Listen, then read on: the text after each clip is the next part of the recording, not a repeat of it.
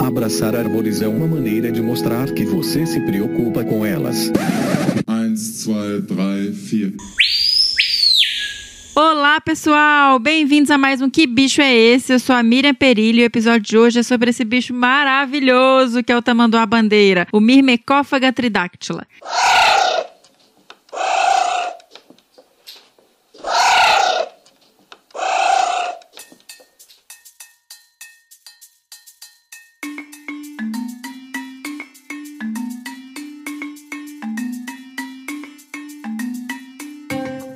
Para falar com a gente sobre essa espécie, eu conversei com a pesquisadora doutora Flávia Miranda. A Flávia, que já é parceira aqui do Desabraçando Árvores, do Que Bicho é Esse, há algum tempo, né? Já, já participou de outros episódios conosco. E eu vou falar dela mais um pouquinho em breve. Mas antes, a gente teve e-mail. A gente recebeu um e-mail da Enila Barbosa. Enila, que é apoiadora também há bastante tempo, está sempre interagindo com a gente. Enila, brigadão, a gente te ama, que bom que você escreveu. E o e-mail dela diz: Bom dia, pessoal ouvi o episódio 56 e escutando o som do bicho, mais a dica do Fernando, eu acredito que é uma coruja. Logicamente, não sei a espécie. Errou. errou feio, errou feio, errou rude. Errou feio, errou rude. Mas acredito que foi esse o bicho que já teve. Eu acertei, inclusive, e não teve episódio porque deu problema no áudio. Seguindo essa linha de raciocínio sem pesquisar em lugar nenhum, vai esse chute. Um cheiro e forte desabraço a todos. Cheiro, Enila. Infelizmente não é uma coruja. A gente realmente tem um episódio é, que a gente ainda vai gravar. A gente gravou, deu problema no áudio e depois a gente tá, tentou de novo e não conseguimos acertar as agendas, mas ainda vai sair, tá bom? Era o episódio da Suindara. Eu ainda tenho esperança de conseguir gravar esse episódio, ok? Mas vamos lá então, Enila, brigadão apresentar a Flávia, então. Doutora Flávia Regina Miranda é médica veterinária, foi a primeira residente em clínica de animais selvagens no Brasil pela Fundação Parques Zoológicos de São Paulo. Ela é diplomada em clínica e manejo de fauna selvagem neotropical pelo Zoológico de Cali, na Colômbia. Pós-graduada em clínica médica de pequenos animais pela Universidade de Santo Amaro, em São Paulo. Possui mestrado em ecologia aplicada pela Universidade de São Paulo, a USP, e doutorado em zoologia pela Universidade Federal de Minas Gerais, a UFMG. Ela atua como professora substituta em Clínica de Animais Selvagens e Medicina da Conservação na Universidade Estadual de Santa Cruz, a UESC, e é coordenadora do Instituto de Pesquisa e Conservação de Tamanduás no Brasil, que está completando 15 anos. Parabéns, Instituto Tamanduá! e é ainda coordenadora científica do Programa de Conservação do Tatu Bola pela Associação Caatinga. Ela é membro desde 2005 do Anteater Sloth and Armadillo Specialist Group, da UCN, né, a União para a Conservação da Natureza, atuando por oito anos como vice-presidente. Ela é líder do grupo de avaliação de espécies ameaçadas do Taxon Xenartra pelo ICMBio, MMA, Ministério do Meio Ambiente, e coordenadora do Plano de Ação para a Conservação do Tatu-Bola pelo Ministério do Meio Ambiente. Ela ainda é membro e fundadora da Associação Associação Ibero-Americana de Medicina e Ciências Veterinárias Forenses do Chile e coordenou o programa One World, One Health no Brasil. E atuou também como apoio nesse mesmo programa em diferentes países da América Latina, África do Sul e Antártica. Fala sério, né? Haja fôlego para ler esse currículo. Bom, e quem quiser saber mais sobre a Flávia, eu indico fortemente que você vá até o episódio 26, Heroínas da Conservação, Flávia Miranda, um episódio maravilhoso, um dos meus favoritos, onde a Flávia compartilha a história dela com a gente. Então, quer saber mais sobre a Flávia? Corre lá. Além disso, nós já gravamos também um episódio sobre o tamanduaí, que foi o episódio 28 do Que Bicho é Esse. E a Flávia ainda fez uma participação bem especial no episódio 51, Pantanal em Chamas. Então também foi um episódio bem temático naquele período das queimadas, mas que ficou muito interessante. E a Flávia faz uma participação lá. É isso. Vamos conversar com ela então? Bora lá, senhora!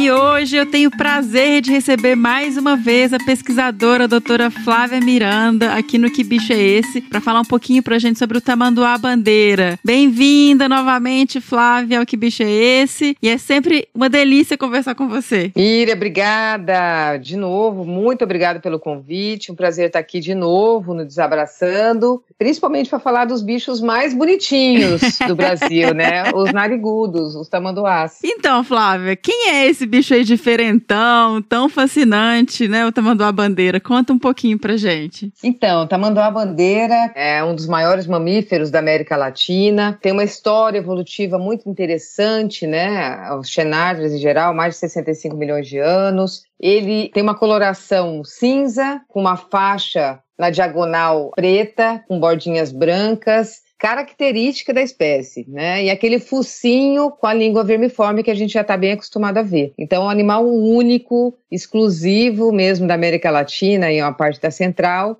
e que hoje, infelizmente, Miriam se encontra aí ameaçado de extinção. É, Flávia, você comentou até essa questão da distribuição, e aí eu tô me adiantando, normalmente eu deixo essa parte de conservação mais pro final, mas eu queria pontuar aqui que o tamanduá-bandeira ele já tem processos de extinção local, né, Flávia? Tem áreas que ele já não ocorre mais. Isso, ele tem uma distribuição ampla, falando aqui do Brasil, a distribuição histórica é realmente em todo o território brasileiro. Hoje já tem a extinção local, como você disse, no Rio Grande do Sul, Santa Catarina, Rio de Janeiro e alguns ah, estados que estão nesse processo de extinção. Infelizmente, esse animal é caracterizado como vulnerável na IUCN, na lista brasileira, né? Vulnerável uhum. A2C, esse A2C quer dizer que ele está realmente perdendo população, grande parte da população, perdeu 30% mais ou menos, Miriam, nos últimos 26 Nossa, anos. É muita Sim. coisa. É, é, porque a perda do Cerrado, né? O Cerrado já perdeu aí quase 50% nos últimos 50 anos, né? Mata Atlântica, mais de 80%. A Amazônia está aí com o arco do desmatamento. Então, junto com essa degradação né, dessa é, ambiental, vem as, as espécies, né? Vão indo junto. E o tamanduá-bandeira é uma espécie muito sensível. Ela é plástica, mas ela é sensível, né? As ameaças são muito fortes, assim, a caça, o atropelamento, o fogo.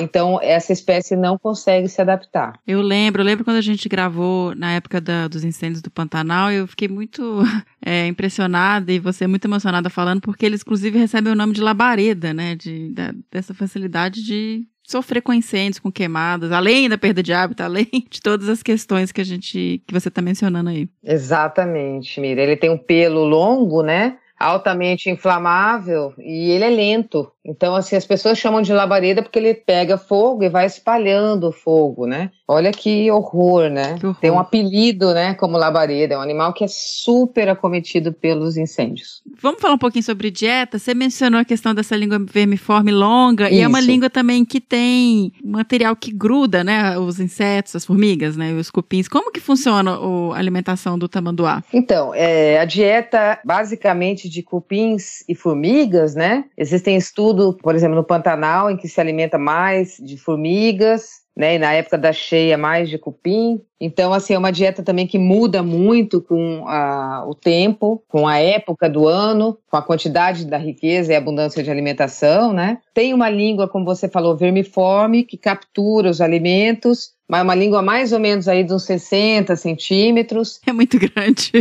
É, é grande. O interessante é que toda essa parte peitoral ali do pescoço, né, aquilo tudo, Miriam, é glândula salivar, né? ah, né? Então ele tá. tem uma glândula salivar muito grande ele tem uma saculação embaixo aqui, na, perto mesmo, do pescoço, né, onde ele guarda essa língua, é, essa saculação cheia de células caliciformes, é, que produzem a saliva, e a, essa língua é viscosa mesmo, mas de uma saliva bem pegajosa que auxilia ele capturar esses insetos, né. E Flávia, como que funciona, assim, porque as formigas, né, têm mecanismos de defesa, como que o tamanduá passa por isso, essa questão de toxina e de de, enfrentar as picadas e como é a adaptação dele para isso? O que a gente tem visto é que eles preferem mesmo as formigas que têm menos defesa química. Então, aquelas formigas que fazem o, o formigueiro duro, né? que tem essa defesa física, é a que eles preferem. Então, uh, isso é bastante interessante, né? Porque ele, claro, já tem ali o, os alimentos prediletos, né? Mas eu já vi um animal cheio de formiga. A gente capturou ele, ele estava comendo, e quando ele caiu na anestesia, ele estava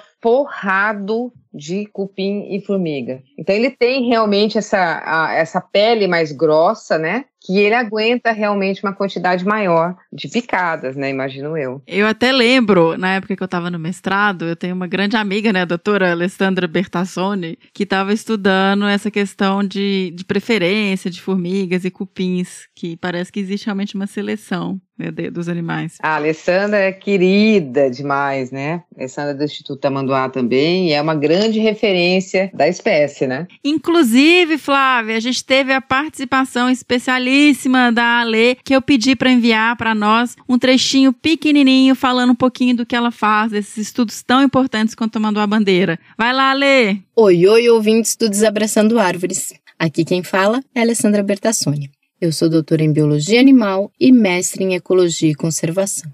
Eu e a Miriam fizemos mestrado juntas, então é um grande prazer estar aqui com vocês a convite dela e do meu compadre Fernando. Bem, eu venho estudando mamíferos já há algum tempo e dedicado bastante dele para conhecer melhor a ecologia e comportamento de tamanduás bandeiras.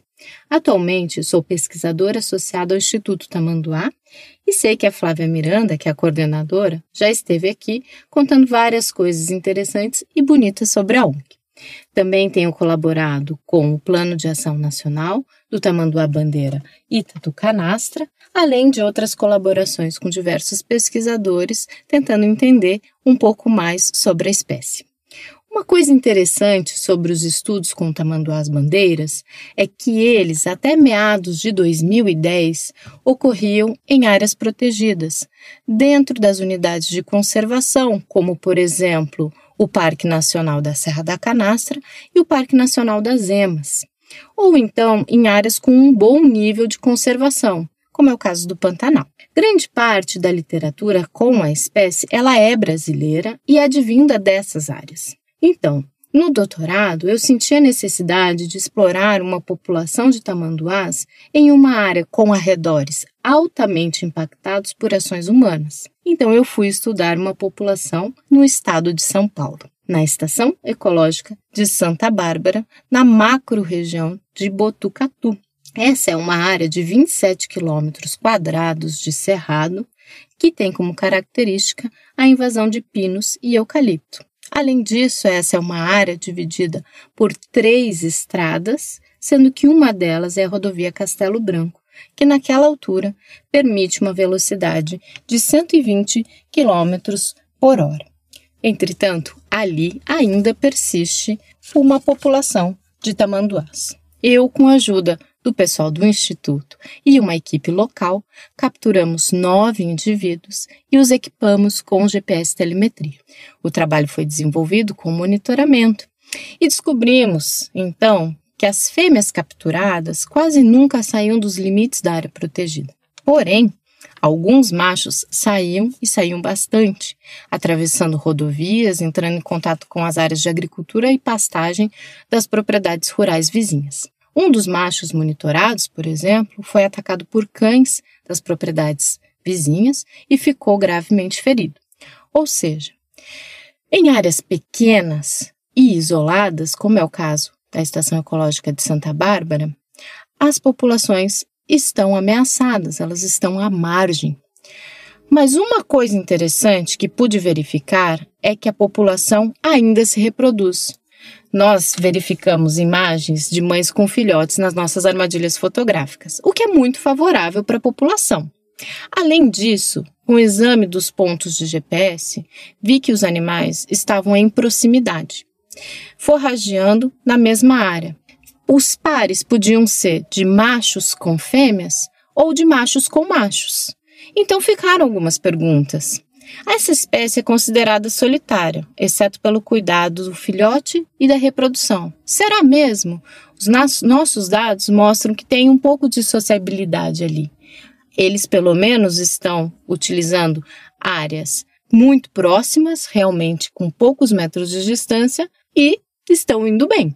Então, o que será que acontece ali? Ainda precisamos entender. Será que isso, na verdade, é só um artefato de ser um estudo numa área que era pequena e isolada? Não podemos descartar essa hipótese. Estamos agora finalizando o artigo sobre estimativa populacional e a viabilidade a longo prazo. Os resultados não são animadores. E hoje vejo que devemos, como profissionais da área ambiental, propor opções. Vejo no CAR, no Cadastro Ambiental Rural, e nas áreas por ele mapeadas, uma alternativa de conectar corredores remanescentes de vegetação na tentativa de prorrogar a viabilidade e a manutenção de populações locais que vêm se perdendo diante dos nossos olhos. Meus próximos passos com a espécie estão em entender melhor a dinâmica populacional, com os olhos voltados para o cerrado, e questões comportamentais, que desde sempre me saltam aos olhos. Então, aos que me escutam, é hora de pensarmos em opções viáveis para a nossa fauna, aliando isso com os conhecimentos de história natural. Fico por aqui. Abraço de Tamanduá para vocês. Legal demais, né? E aí o Flávio ele chega, ele quebra, né? Ele tem as, as unhas da, das patas da frente bem grandes, assim. e ele quebra o formigueiro e aí vai se alimentando. Ah, ele tem três grandes unhas, né? Uhum. Por isso que chama o nome científico mirmecófaga, que é comedor de formiga, né? Tridátila, ou seja, três dedos, né? Na verdade, ele tem cinco, como nós, né? Cinco em membro anterior e cinco em posterior, mas três grandes que auxilia ele a capturar, quebrar né, os cupinzeiros e formigueiros e capturar esses alimentos. Ô Flávia, falando um pouquinho agora da parte social, como que funciona a relação social dos animais? Eles defendem território, têm sobreposição, encontram na época da reprodução? Como que funciona mais ou menos a estrutura social? Então, Miriam, uh, são animais de hábito solitário, até que se saiba, são territorialista. Esse confronto né, entre, entre espécimes ocorre em época reprodutiva. Normalmente tem uma briga entre machos, né, que já foi bastante relatada, mas eles têm sobreposição diária e usam essas áreas uh, tranquilamente. Sabe? A gente tem visto a sobreposição diária com frequência. Inclusive, uma maior incidência de fêmea, né, é uma das coisas que precisam ser mais estudadas, mas são animais de hábito solitário que se encontram realmente na época reprodutiva. Eles usam a vocalização como forma de comunicação também, Flávia, porque eles não enxergam bem e o olfato é uma das principais, um dos principais sentidos, né, para a espécie. Além disso, eles têm a parte de comunicação vocal? Então, eles vocalizam sim, também se conhece pouco sobre esse, essa vocalização, comunicação. A mãe e filhote é muito visível audível, né? A gente consegue ouvir realmente. E as vocalizações mais escutadas, eu queria até ver qual que foi do que bicho é esse. Estou louca para escutar, porque normalmente é vocalização de filhote ou é vocalização de briga. Né, Ele faz um sopro quando ele está realmente muito nervoso com algo, assim, algo muito estressado, né? Mas o principal meio de comunicação é, o, é por cheiro, né? Com certeza. É odor, né? Os animais. Uh, tem também a, a, a hipótese de que ele tem uma glândula Uh, de cheiro no peito. Uhum. Isso a gente vê muito com o tamanduá mirim, tamanduá bandeira menos, mas ali perto da glândula salivar, onde ele marca, ele faz as marcações nas árvores. Então é bem interessante que ele sobe, fica em pé nas árvores e marcam para ver quem com maior altura, para ver realmente qual o animal mais alto que tem ali naquela, naquela área, né? Uhum. Então, uma forma realmente de marcar essas árvores é com a unha e com o peito. E Flávia, você mencionou aí a relação é, de mãe com filhotinho, a parte de comunicação, e uma característica também bem marcante dos tamanduás é o filhotinho nas costas da mãe, né? Como funciona essa parte de reprodução? Quantos, um, é normalmente um filhote, né? Eu imagino, porque a gente sempre vê um filhotinho nas costas, mas qual é o tempo que esse filhote fica com a mãe, o tempo de gestação? Ai, bonitinho demais. É demais. Né? Acho que essa é a característica mais interessante dos bichos, assim. Ah, normalmente, uma gestação de 190 dias, né? E pelos poucos estudos que tem, ela carrega esse filhote em torno de quatro meses. Né, tem um cuidado parental bem longo aí. E, e cuida desse filhote, depois vai desgarrando, né? Às vezes ela coloca o filhote num local e vai forragear e volta. E por um tempo esse filhote também fica perto da mãe, forrageando. A gente vê sempre isso no, na nossa base no Pantanal mãe e filhote forrageando perto, assim, depois de uns quatro, cinco meses. É, normalmente é uma cria mesmo, né, por gestação, mas tem relatos em zoológico de animal que pariu gêmeos. Olha Isso é bem só. interessante. Eu nunca vi na natureza, eu já vi uma fêmea com dois filhotes, mas eles tinham tamanho diferente. Uhum. Então a gente ficou com isso na cabeça. Será que alguma ele adotou, né, de uma outra mãe que, sei lá, veio a óbito, ou se é um filhote mais antigo com o mais novo, né, que Ficou mais enciumado do irmão, né? É, ficou mais apegado. então são coisas da natureza que a gente não sabe responder, né? Isso que me fascina. Ô, Flávia, como que ele mama? Agora que eu Então, a, a fêmea tem duas mamas e ele mama com ela deitada ou caminhando também. Ele Olha desce só. um pouquinho, é, ele fica grudadinho na crina dela e mama. Normalmente, é a coisa mais bonitinha, gente. que legal. Ele consegue, ele consegue grudar nela de várias formas, de cabeça para baixo. Ele, o filhote é ninja, Segura firme, né? segura na mãe. Falando, né? Um animal tão tranquilo, tão que a gente vê na natureza, e assim, tão bonito, e ainda mais quando tá com um filhotinho, e ainda tem uma imagem muitas vezes errada sobre a espécie, né, Flávia? Eu lembro muito quando é, eu era um pouco mais nova em Minas, quando eu comecei a fazer entrevistas, na época que eu estudava, que eu ainda estava na graduação, e eu escutava algumas lendas assim, não, o tamanduá é um bicho perigoso, ele te abraça, coloca a língua no seu nariz chupa seu sangue, umas coisas assim de terror. E eu fiquei, gente, qual é a origem disso? Por que que existem essas lendas, né?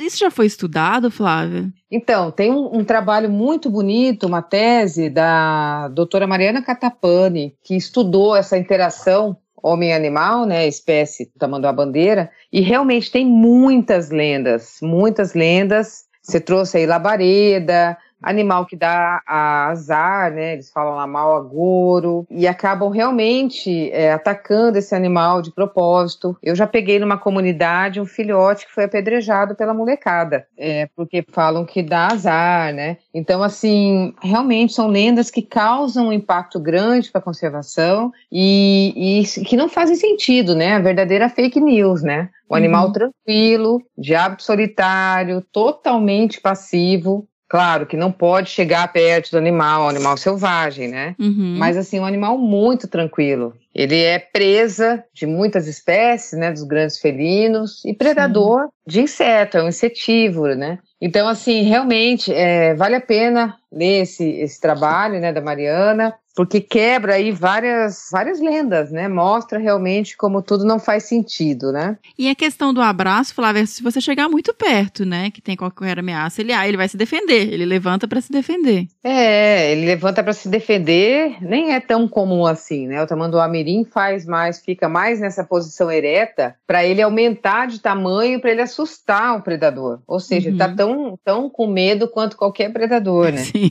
É, e o, o, o tamanduá bandeira já não, não é tão comum essa- esse comportamento, né? Sim, ele fica em pé também, mas não é tão comum e ele realmente não ataca, ele foge. A não ser que você tenha contato com ele, vai puxar uma cauda, vai, né? Uhum. encostar no animal, aí realmente ele vai te atacar. Ô Flávia, e como que estuda o tamanduá? Vocês já têm um, um 15 anos de projeto, né, no Instituto Tamanduá, e então já tem bastante informação e bastante experiência em estudar os bichos. E acho que até outra coisa interessante da gente trazer também para o ouvinte é que é um animal que a gente vê ele mais nessas áreas abertas, mas ele também ocorre em áreas florestais, né, Flávia? Isso. Então, a minha pergunta é mais de uma, na verdade, é como que se estuda e qual é essa questão desses diferentes ambientes e hábitats do bicho. Então, Miriam, ah, um estudo desse animal, ele pode ser, claro, feito com observação direta, indireta. Depende da pergunta, e- né? Desculpa.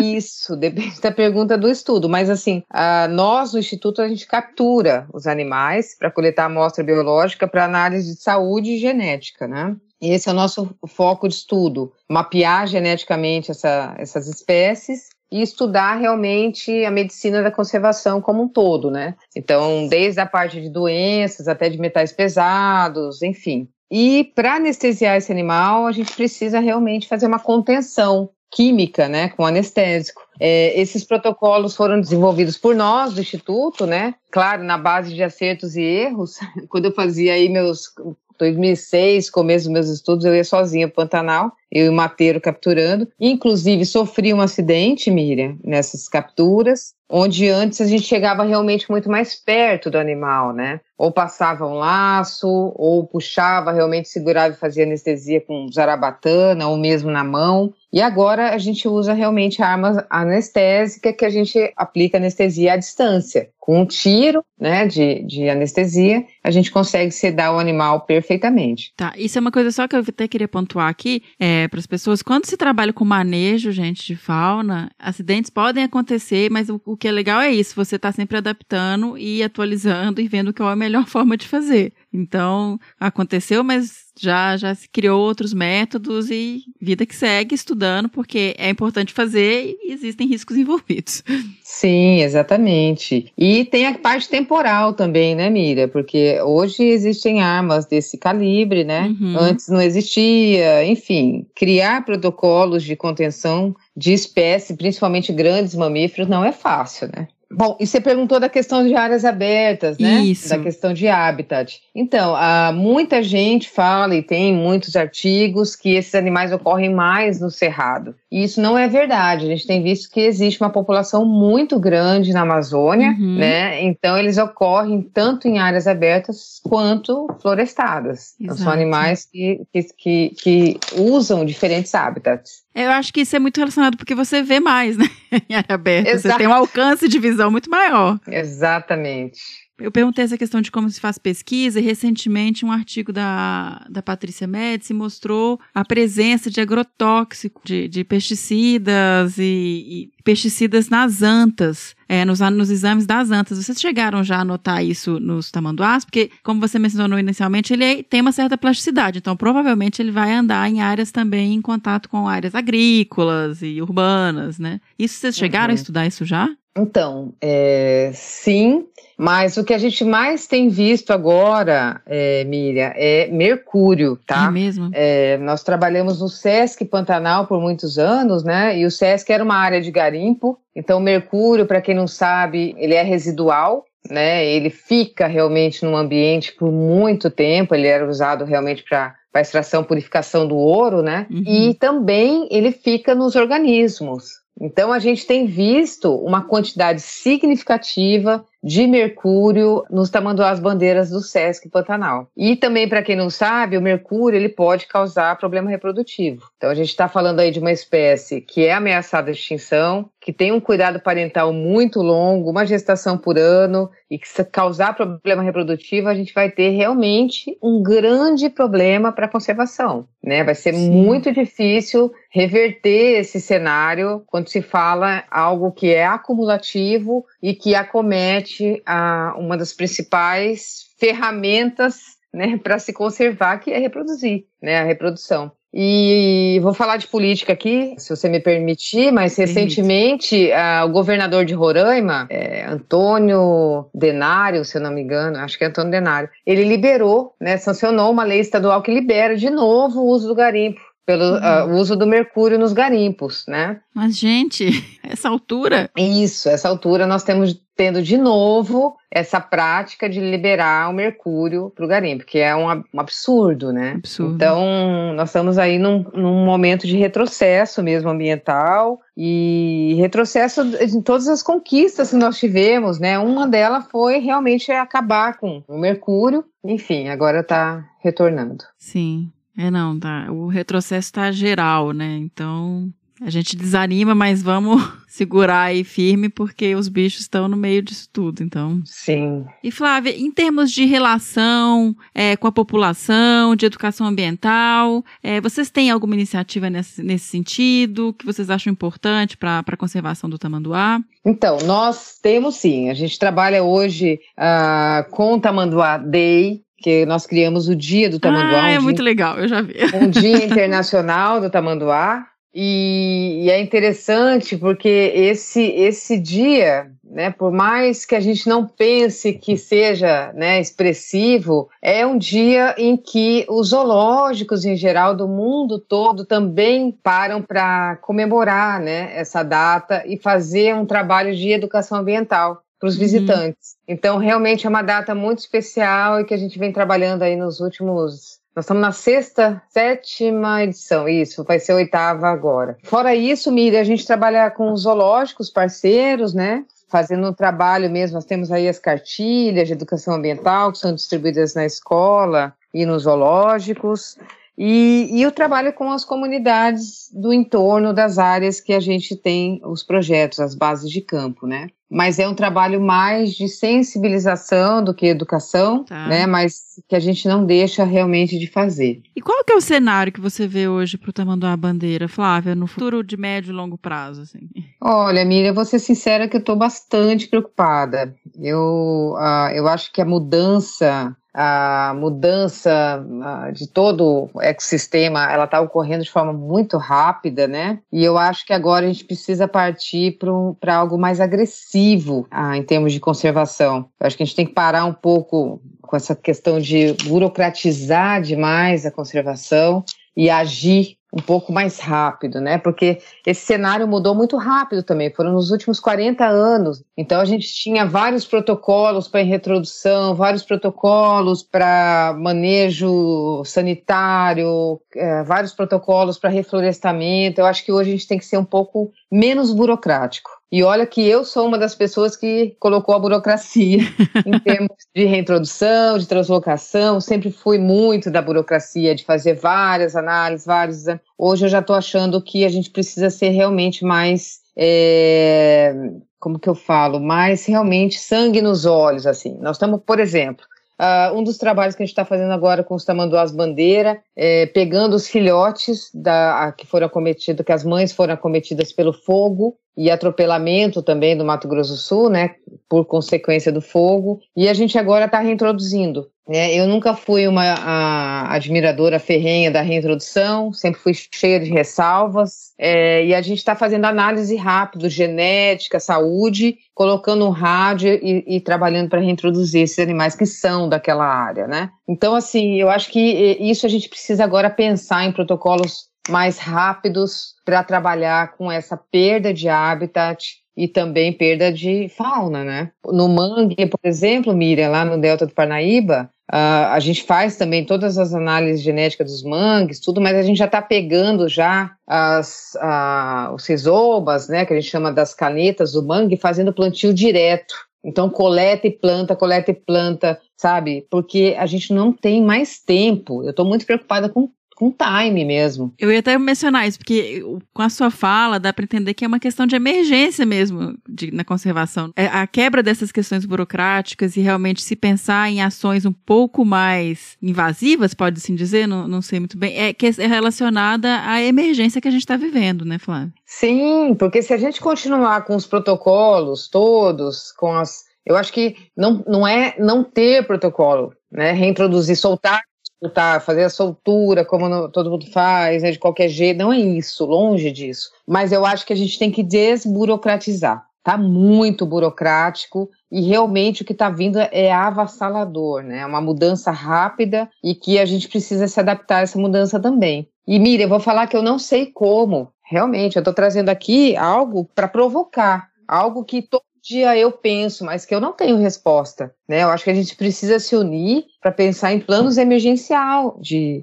reestruturação, né, de fauna e, e flora. E, e pensar também em como conter o avanço, né, Flávia? Porque às vezes eu fico pensando também, a gente não tem área para colocar os bichos, áreas seguras. Exato. né? Assim, não, não dá mais, não é só falar em, em parar a perda de hábitat, a gente já está no ponto de ter que regenerar os hábitats e, e tentar criar Exato. hábitats seguros para essas espécies. É, a forma de conter o avanço eu só vejo uma, que é nas urnas, né? A gente realmente tem que pensar em política, não dá para dissociar a política do meio ambiente. Eu tenho escutado muitos, muitos colegas falando: ah, detesto política, né? Voto nulo porque eu não faço parte de tudo isso. Então, assim, chega, né? Eu acho que é o momento da gente pensar o que a gente quer para o meio ambiente, é o momento da gente ser mais assertivo nas eleições, né? Uhum. É o momento de estar participando mais dessas questões políticas, discutindo mais, porque é, não tem mais tempo para ficar conversando só sobre espécie. Né? A gente vê aí biólogo, veterinário, a gente só fica conversando do, da- do bicho, ah, o bicho é isso, o bicho é... Não, a gente tem que conversar de política, né? Das ações que a gente tem que tomar, quem que a gente vai apoiar, né? E isso eu vejo pouca discussão, sabe? Isso realmente é, me desespera. Porque é isso, né? Todas as nossas escolhas são políticas e se a gente não escolhe e não participa, a gente está sendo conivente com as escolhas ruins.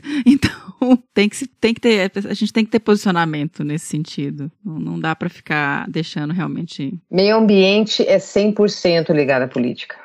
Saúde também, educação também, né? Alimentação, gente, tá É. tudo muito ligado. Tá tudo ligado. É uma loucura isso, a gente tem que se envolver. E eu trago isso, Miriam, para quem está escutando, quem está aí na graduação, né, Uhum. se formando agora, vocês vão fazer a diferença, gente. Então, assim, estude política, entenda de política, né, vá atrás disso. A nossa geração sabe pouco, tem feito cometido muitos erros. Por favor, não errem, né? Não dá Sejam tempo mais. Não dá tempo mais, sejam mais assertivos, né? Perfeito, Flávia. Eu só tenho a agradecer porque conversar com você é sempre uma inspiração para mim, assim. É, ver todo o seu esforço de conservação, ver todo o seu posicionamento é, político e em defesa de fauna e de biodiversidade. Então, realmente, eu só tenho a agradecer mais uma vez você ter aceitado conversar com a gente aqui. No, hoje é domingo, gente, de manhã. A Flávia tá gravando aqui comigo. Então, realmente é um privilégio poder contar com o seu apoio ao nosso projeto e trazendo toda a sua experiência e conhecimento. É eu que agradeço. Você sabe que eu sou fã de vocês, né? Fazer isso que vocês fazem realmente é levar informação, né? É isso que está faltando, levar a ciência para a sociedade, né? Traduzir o que a gente faz também para a sociedade, trazer retorno da sociedade para nós, isso é muito importante. E obrigada mesmo, eu fico feliz e agradeço, Miriam, e trago aqui de novo a questão da, da preocupação de tudo que a gente está passando. Convido todos a, a montarem uma rede política para discussão é, e vamos seguindo, né? Vamos.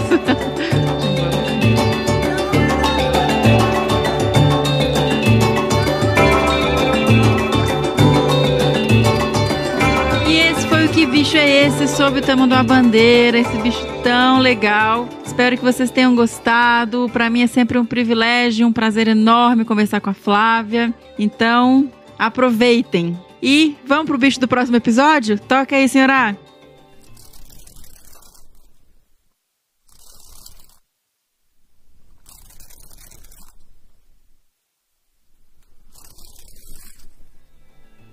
Lembrando que se você souber ou desconfiar o bicho que nós tocamos o som agora, mande sua resposta para bicho@desabrace.com.br. Nos siga nas nossas redes sociais, no Facebook em Desabraçando Árvores Podcast, no Instagram em arroba Desabrace e no Twitter também arroba Desabrace. E se você gosta do nosso projeto e quer apoiá-lo para que a gente continue trazendo episódios semanais para vocês, vocês podem doar a partir de um real no Padrim em www.padrim.com.br barra Desabrace ou no Catarse em www.catarse.me barra Desabrace. Em casos de doação pontual, ela pode ser feita também pelo PicPay em arroba Desabrace. É isso, fique em casa, a situação está muito, muito, muito grave. Cuide de você, cuide dos seus, cuide do próximo. E até o próximo Que Bicho é Esse? Até!